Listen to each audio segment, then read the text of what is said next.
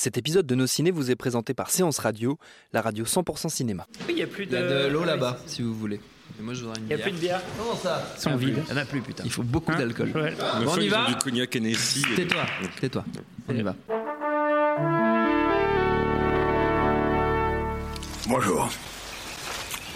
C'est moi Orson Welles. J'aime pas trop les voleurs et les fils de pute. Ciné, votre rendez-vous avec le cinéma qui sous une apparence velue et un peu virile cache un petit cœur d'adolescent, une flamme de romance brûlante et un appétit parfois inavoué pour les belles histoires d'amour. Et comme c'est la Saint-Valentin et qu'on est des gros malins, on s'est dit qu'on allait faire d'une pierre deux coups, d'une part assumer notre part de sentimentalisme en causant de nos comédies romantiques préférées et d'autre part évoquer The Big Sick, très jolie rom-com avec un poil de drama produite par Amazon, disponible depuis peu sur sa plateforme vidéo chez nous en France. Pour cette émission un peu spéciale où l'amour toujours triomphera, je suis entouré d'un quatuor de French lovers chevauchant de superbes licornes. Anaïs Bordage, salut Anaïs. Salut. Alexandre Arvaud, bonjour Alex. Bonsoir. David Honora, salut David. Salut bébé. J'ai un peu peur. Et Charline Roux, salut Charline. Bonsoir. Et nous sommes comme toujours à l'antenne Paris, c'est nos ciné, c'est parti.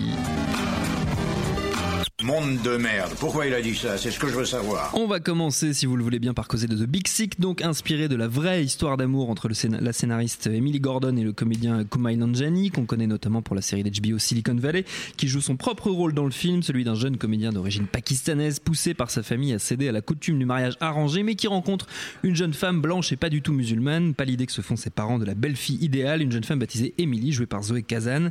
Ils fricotent un peu puis se séparent lorsqu'Emily comprend que Kumail n'est pas prêt pour du sérieux, mais dans la foulée, Emily tombe gravement malade et leur histoire prend un tour tout à fait différent. Let me give you some advice, Kamal. Love isn't easy. That's why they call it love. I don't really get that. I know. I thought I could just start saying something and something small would come out. Derrière la caméra, c'est le vétéran de la comédie Michael Showalter. Le film est produit par Judah Pato et Barry Mendel. Le scénario est l'œuvre de Gordon et Nanjani qui sont nommés d'ailleurs pour l'Oscar du meilleur scénario original à cette occasion. Alors moi j'ai pris énormément de plaisir devant ce Big Sick. Qu'en est-il de mes petits camarades? Tiens Charline, au lieu de tripoter ton téléphone, c'est toi qui commences par donner ton Ah avis. ouais, on de commence par Big Sick. balancer Ouais, moi, je tranquillement. balance les copains. Euh, j'ai passé un bon moment, un poil trop long, je Oh. dois dire. Bah oui, j'ai eu, des- eu eu petits moments de décrochage et un Mhm. peu d'ennui. Euh, c'est globalement assez, très, enfin, assez réussi. Mais le problème, c'est que comédie romantique, il, y a- il faudrait un peu de comédie. Il n'y en a pas beaucoup, je Non. trouve, en fait. Je n'ai pas, Pas ri beaucoup pendant le film. Et euh, bizarrement, je trouve le personnage le moins convaincant et celui, enfin, le personnage principal, en fait. Bah, que je trouve euh, ni très drôle, ni, ni attirant comme personnage principal de comédie romantique. Il faut quand même pouvoir projeter un petit peu dans cette histoire de Ah, ce que Alors, euh, oui, sûrement, mais euh, pas très drôle, Pardon. pas très séduisant. Et je, la grande force du film, je trouve, c'est toute la galerie de personnages euh, secondaires qu'on est Mhm. content de Oui. trouver ou retrouver pour, la, pour certains, parce qu'on les a pas vus depuis a un bout de temps. Hunter, par et exemple. Romano, ça Ouais. marche extrêmement bien en, parlant de, en parlant de la jeune fille. Mais euh, je sais pas, je suis, je suis sortie de ce film un peu déçue en fait. Je- je- je- J'en attendais beaucoup et en fait j'ai passé euh, sur les deux heures, une heure et quart agréable et trois quarts d'heure d'ennui un peu, je dois dire. Ouais, c'est un avis un peu mitigé. bon. D'accord, c'est un ratio déjà pas mal. C'est vrai, Ouais. c'est vrai. Tiens, Alexandre, plutôt que d'ouvrir ta grande bouche et de tenir ton téléphone, toi aussi, qu'est-ce que vous avez tous avec vos On putains de s'envoie des textos. Euh, Donne-nous ton avis sur The Big Sick. Eh ben, écoute, j'ai trouvé ça cool, effectivement. Je suis d'accord avec ce que vient de dire Charline, il y a quelques longueurs. Et en même temps, je viens de me rappeler à Macroniste. l'instant. Je viens de me rappeler, non, je viens de me rappeler à l'instant que, enfin, je me suis pas rappelé, je viens de vérifier, c'est pour ça que j'avais mon téléphone, qu'il Ouais. faisait effectivement la durée de 117 minutes. Oui. Ce qui est euh, apatoyant, euh, justement, comme Oui. durée, donc c'est pas complètement illogique dans l'absolu. Et en même temps, c'est vrai que c'est assez inhabituel pour ce type de film. Mais j'ai pas pour autant le souvenir de m'être fait tant chier que ça devant le film, en tout cas d'avoir constaté euh, des longueurs insupportables. C'est vrai que, que, que ce qui fait le, le meilleur attrait du film pour moi, ce sont les personnages secondaires et pas seulement euh, Holly Hunter et, Ray Romano. C'est aussi toute la clique, Ali Brandt, etc. Les, les- les jeunes humoristes qui, qui gravitent autour du, du personnage principal. Euh, ce qui est assez marrant, c'est que le film, je l'ai vu euh, sans me documenter à outrance avant de le voir. J'avais juste vu les critiques hyper élogieuses qui Mm. nous venaient de, de, de- à la fois des festivals puis de la sortie du film, parce que rappelons le film est sorti cet été aux États-Unis, enfin l'été dernier. Il, Il a était vraiment marché, il a bien marché, il a, il a eu un succès et critique et public. C'est pour ça que ça- la décision de ne pas du tout le sortir en cinéma en France a été assez mm, difficilement Difficile à compréhensible. Il a été bazardé comme ça, on en parlera peut-être tout à l'heure, bazardé vraiment sur Amazon Prime euh, dans un, la, la discrétion et l'anonymat le, le- le Oui, plus parce qu'il faut complet. voir qu'en plus Amazon Prime bénéficie, on va dire, d'une d'une com tout à fait désastreuse en C'est France. absolument qu'on Je ne sait pas les films qui sortent Je dessus. viens de vérifier leur dernier tweet du compte officiel Prime Mm. Video France date du 29 décembre. Oui, c'est ça. Donc à mon avis, Ouais. la personne que le- leur CM était en CDD, qui s'est achevé fin 2017. Euh, et- Il a été licencié, David. Amazon Prime, beaucoup C'était de gens toi, en fait. sont abonnés à Sans Amazon même le Prime savoir. sans le savoir. Ouais. Juste pour avoir la livraison plus, rapide. Et donc pour revenir sur le film, donc je, disais que je m'étais pas documenté trop à, l'avance sur le film, c'est-à-dire que je ne savais même pas avant de le voir que c'était adapté d'une histoire vraie, qui est Hmm. donc celle euh, des, des, co-scénaristes euh, et de l'acteur principal. Euh, la- l'actrice l'actrice pardon qui joue le, le- le rôle de la euh, de female interest comme on dit mais qui n'est pas que un inter- female interest justement parce que la plupart du temps du film elle est malheureusement dans, dans le coma son personnage. Euh, et, et c'est interprété par une autre actrice. Euh, bref Oui, tout ça pour dire que le, le film a ce, ce- ce- cet aspect euh, euh, voilà euh, d'authenticité entre guillemets euh, qui ne le ne le rend que plus charmant a posteriori, mais qui n'en est pas pour autant un ingrédient où tu vas dire ah, il faut absolument que je vois cette histoire parce qu'il paraît que c'est vraiment arrivé ou etc. Moi, l'ayant vu sans aucune euh, voilà info euh, Sans antérieure, sans le contexte, j'ai quand même passé un très bon moment. Et c'est un film qui voilà quand tu lis a posteriori euh, les critiques qui ont été écrites dessus de, de par les par les critiques américains, tu te rends compte que pour beaucoup, ce qui explique peut-être un petit peu ce décalage que nous on a en France, outre le décalage temporel de la sortie, etc., c'est que pour beaucoup de gens, ça a été une sorte de catharsis, dans le sens où c'est un film, bon, euh, malgré son titre, malgré euh, euh, son pitch, c'est quand même un feel-good movie, on peut le dire, Mhm. sans trop spoiler, hein, Oui. c'est une, une rom-com, euh, et c'est surtout que... Visiblement, ça se termine bien vu que la, la- la- le female interest en question a écrit le film. Oui, c'est ça, c'est pas vraiment spoilé. Hein. Et et- et- non, de, de- de par son histoire, de par la- les origines des protagonistes, voilà, un- quelqu'un qui est né et a grandi au Pakistan et qui a émigré aux États-Unis, etc. En gros, pour beaucoup de gens, ça a été un film euh, très important à voir lors de la première année de Donald Trump à la Mm. Maison Blanche, tout simplement. Mm. On parle souvent, voilà, on est des fois on fait des analyses euh, un petit peu tirées par les cheveux euh, sur le contexte dans lequel les films sortent et comment ils sont reçus, etc., etc. Là, c'est quand même comme le nez au milieu de la figure. C'est vraiment un film qui est sorti courant 2017, quelques mois après l'accession de, de- de Trump à la Maison Blanche et tout. Et pour beaucoup, ça a été quelque chose de, de l'ordre, voilà, presque du soulagement de voir que ce genre de comédie-là, avec ce type de personnage, alors c'est très urbain, hein, c'est très bobo, euh, c'est voilà, des chauffeurs Uber, machin. Enfin, c'est c'est du, tu faisais une vanne sur le macronisme avant. C'est- C'est un, Voilà, film, c'est un film c'est un très- start-up movie. c'est un start-up movie, mais, mais ça n'en est pas pour quelle ça, horreur. ça n'en est pas pour autant un film sans, sans cœur. Au contraire, il y en a Non, plein. quand même Et euh, donc j'ai trouvé ça euh, très recommandable. Non, c'est bien, c'est beau. Anaïs. Euh, oui, effectivement, euh, il y a quelques longueurs, mais euh, j'ai passé un super moment. Euh, c'est en fait c'est un film qui montre qu'on peut faire encore des comédies romantiques euh, qui se ressemblent pas toutes, euh, qui reprennent pas en fait les mêmes clichés qu'on voit à chaque fois. Mhm. C'est des personnages qui ont l'air normaux entre guillemets, euh, qui vivent pas dans des maisons en briques de trois étages euh, à Manhattan euh, avec une petite déco minimaliste euh, Ikea quoi.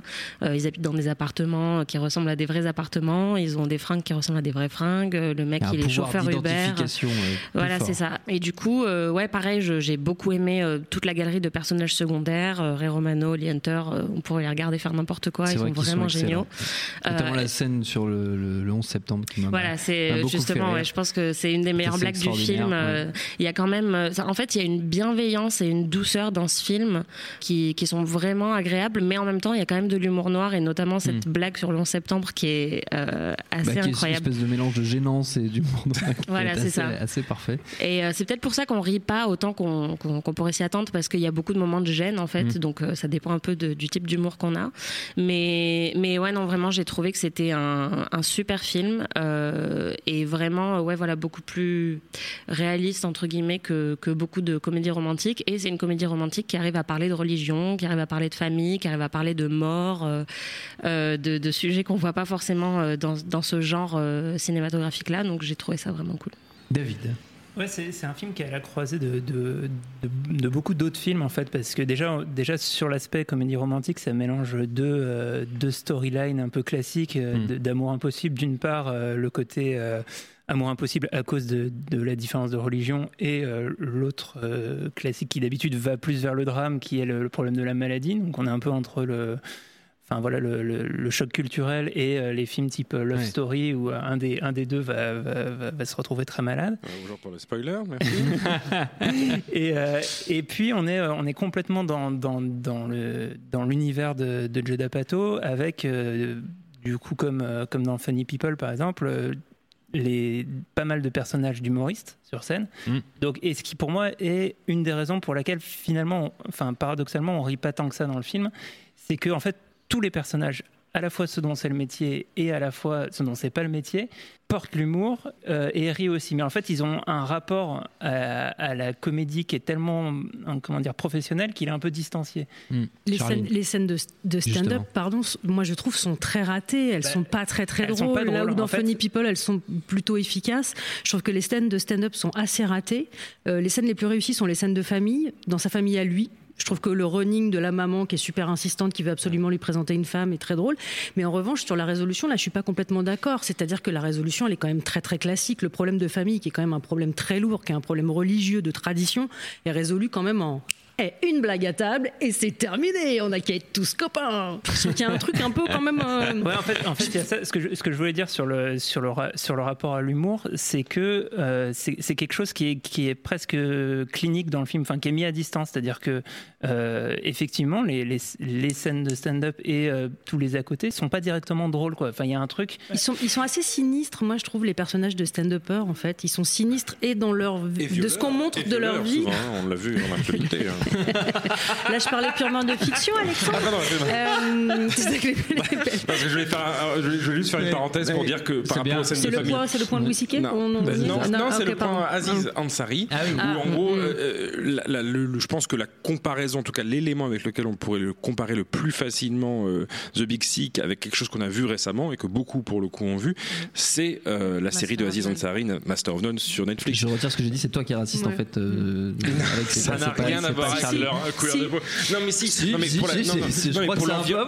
l'environnement, l'environnement urbain, le côté euh, enfant d'immigrés, le côté scène de famille cocasse euh, et le côté Cocasse. mélange de vrai ou de faux parce que euh, c'est les vrais parents d'Aziz Ansari qui jouent Mhm. ses propres parents, enfin les parents de son personnage dans la série.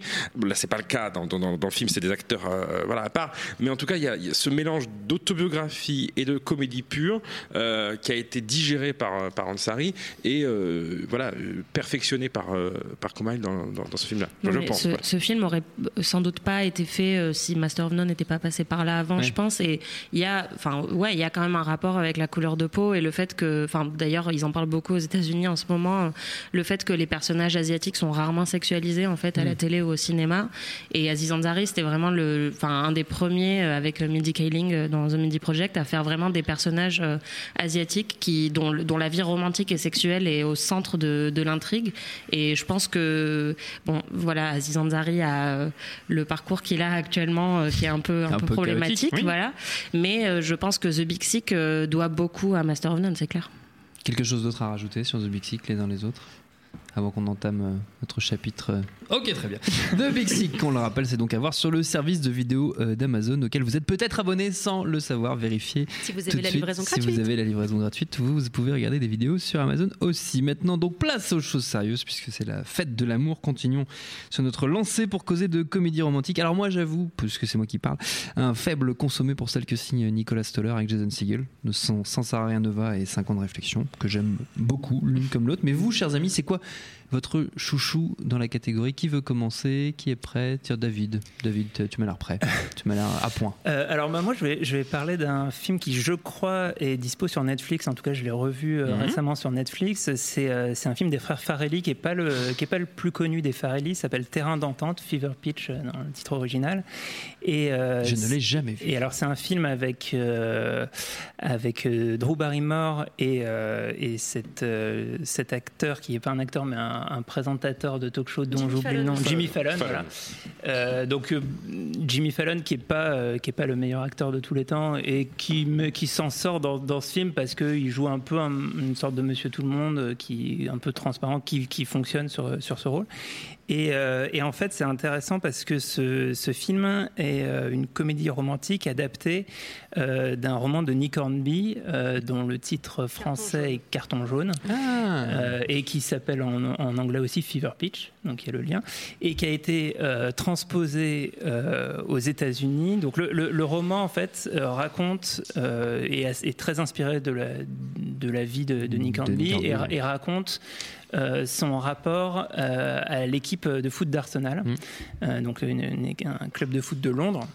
Et euh, les Farelli ont transposé ça euh, avec euh, un fan des, des Boston Red Sox, qui est une, une équipe de baseball. Mm. qui était euh, notamment connue pour, pour pendant des années et des années avoir échoué à gagner les, les World Series de, de baseball.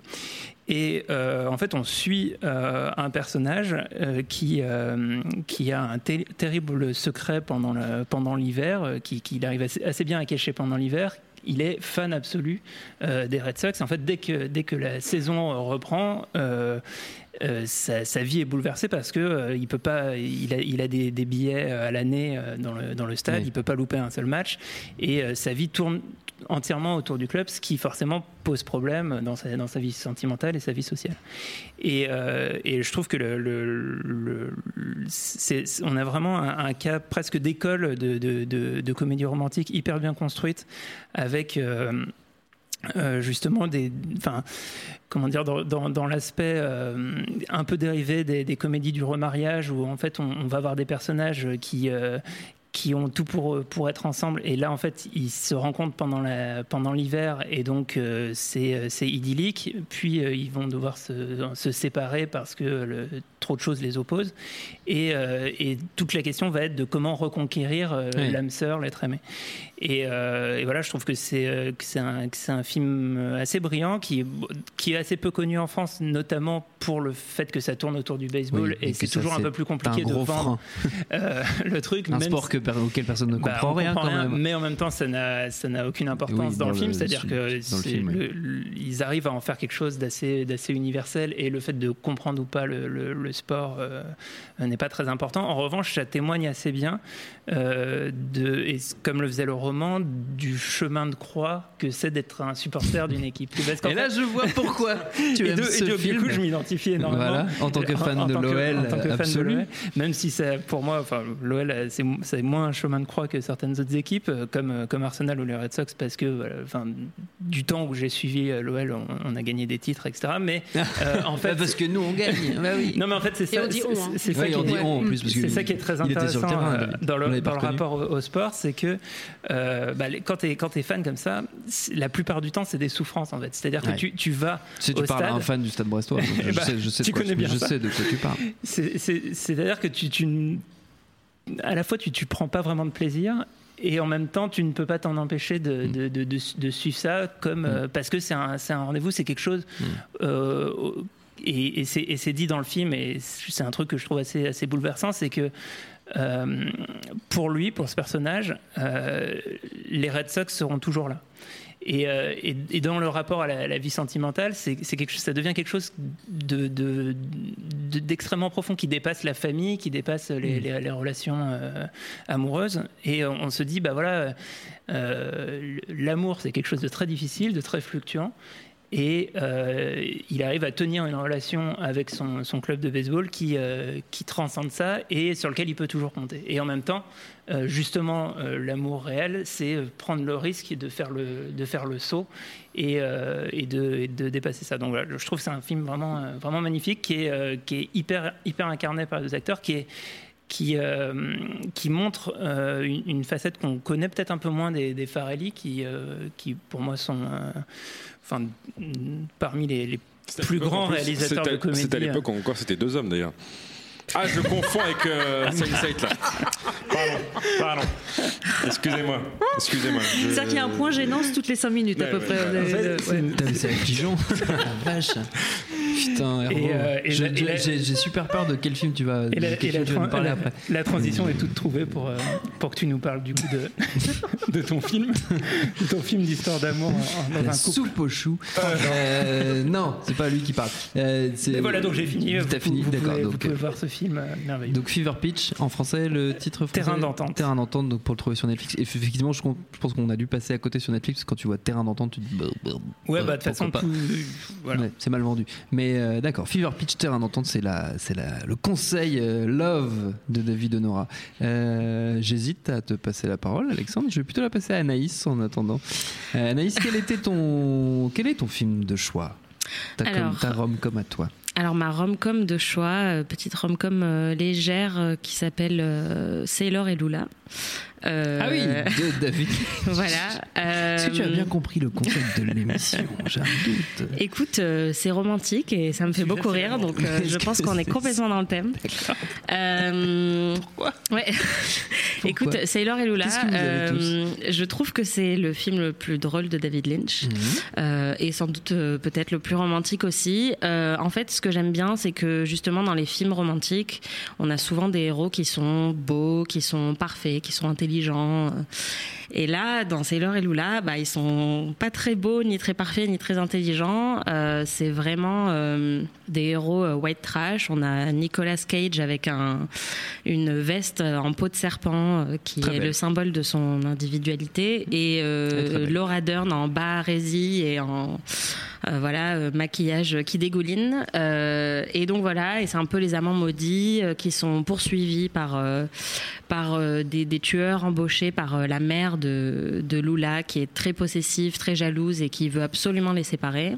Donc euh, c'est en partie un road trip, euh, il leur arrive plein d'aventures, ils rencontrent Willem Dafoe qui est absolument ignoble. euh, et en fait, euh, bah, c'est complètement barré, c'est ultra vulgaire, ça part dans tous les sens. On a des scènes euh, de, de, de speed metal, on comprend pas ce qui se passe. Et puis juste après, on a Nicolas Cage qui commence à chanter du Elvis. Oui, euh, il chante Love Me d'Elvis. Voilà. très belle scène. voilà, et, et cette scène qui est rappelée à la toute fin, qui est, qui est une fin complètement épique. Et, et en fait, voilà, c'est une, une histoire d'amour assez peu commune, avec des héros complètement originaux, complètement barrés, euh, vulgaires, euh, euh, bêtes, enfin vraiment tout ce qu'on veut. Voilà, des, des héros qui fument six cigarettes en même temps, parce que pourquoi pas. Et voilà, c'est vraiment épique dans tous les sens du terme. Ça, ça déborde en fait, tout le film déborde complètement d'énergie et, de, et de, de vulgarité. Et donc, bah moi, ça me plaît beaucoup et c'est très très drôle, très absurde. Et la fin est, est absolument sublime. Ok, je suis pris à, à Voilà. rebours par cette recommandation en termes de comédie romantique. Mais pourquoi pas, pourquoi pas. Chacun est libre, c'est ça qui est beau, l'amour, est aveugle. Ne sois pas désolé, ne t'excuse pas. Hervo, Alors, j'ai hésité en- entre le moment où on a commencé cette émission et maintenant, j'ai changé ça. quatre fois de, Ouais. de recommandation. ça m'étonne pas Donc, du tout. évidemment, Ouais. là, Et le combien de fois de pantalon Le dernier choix là euh, a été fait il y a environ 13 secondes. D'accord. Donc j'assume. Non, parce que je voulais, je voulais quand même. tu, peux- tu euh, recommandes un film que tu as vu, oui, rassure-moi. ah oui, Ah là pour le coup, oui, pour le coup, bien, oui. Non, mais je- je- comme je sens qu'on va se diriger vers une, euh, des, des recommandations euh, purement anglo-saxonnes, Ouais. euh, je me suis dit un petit peu de patriotisme, n'est-ce pas? Euh, Et donc, euh, je voulais avoir une petite, que- petite recom française. Euh, et donc, j'ai un peu raclé ma mémoire. Et, euh, Ouais. et la- la- quand je pense à recom française Mhm. euh, réussie, j'ai non, j'ai le visage de Mhm. Virginie Efira qui apparaît, Ah, tout simplement. Et, euh, et j'ai hésité entre 20 ans d'écart et, et, et, et Victoria. Et je 20 préfère, bon, les deux se valent, mais je préfère comme Victoria de Justine Triet, qui est donc de, de- de 2016. Mhm. Euh, c'est c'est- voilà, c'est un film qui est assez charmant, qui avait. C'est c'est le genre de film qui me fait peur quand on commence à en parler, parce que sauf erreur de ma part, je crois qu'il avait été présenté à Cannes. Oui. Et comme tous les films présentés à Cannes, enfin la plupart en tout cas, euh, il, il, il avait pas, il était pas, il a été distribué après dans les salles des mois plus tard. Donc il n'y avait pas de matos promotionnel, il n'y avait pas de bande-annonce toute faite, etc.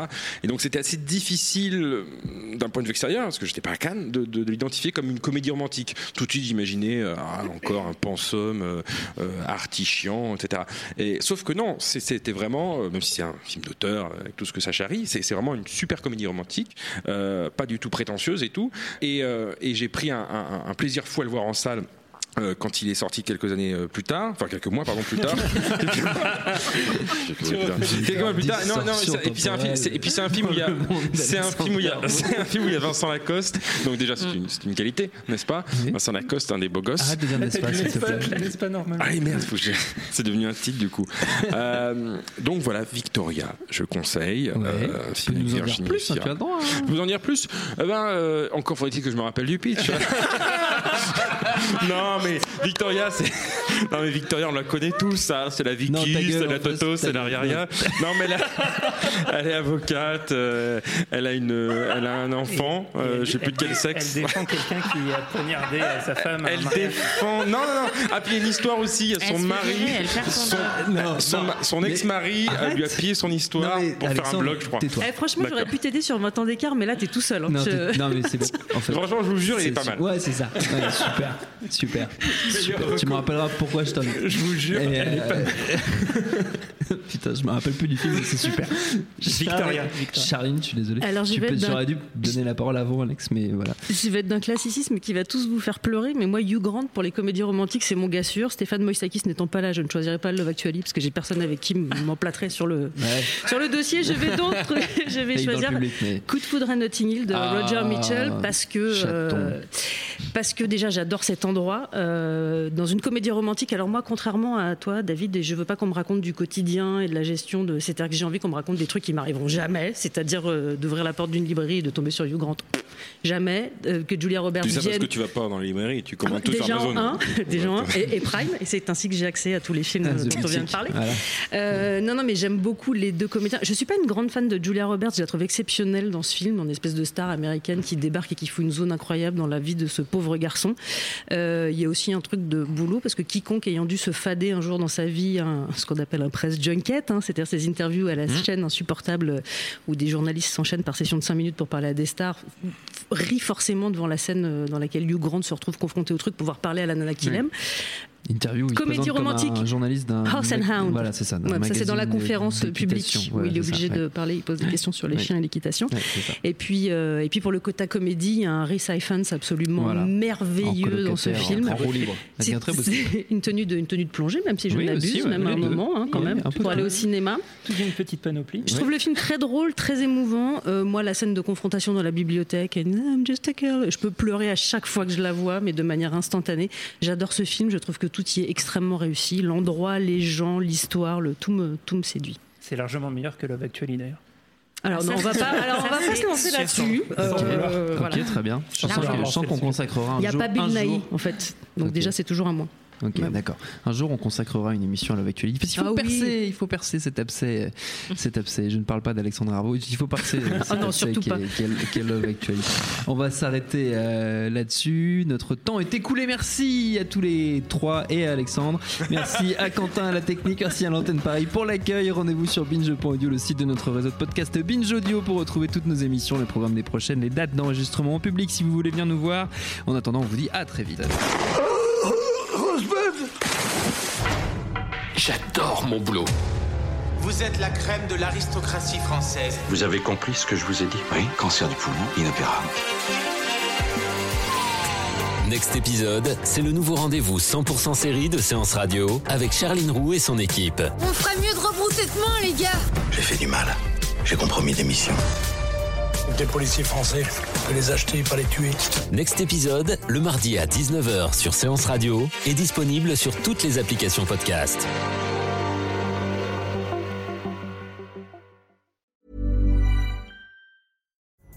Pulling up to Mickey D's just for drinks? Oh, yeah, that's me.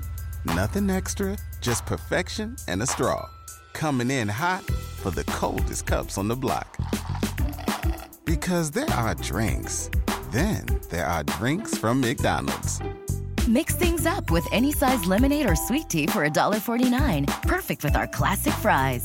Price and participation may vary, cannot be combined with any other offer. Ba da ba ba ba.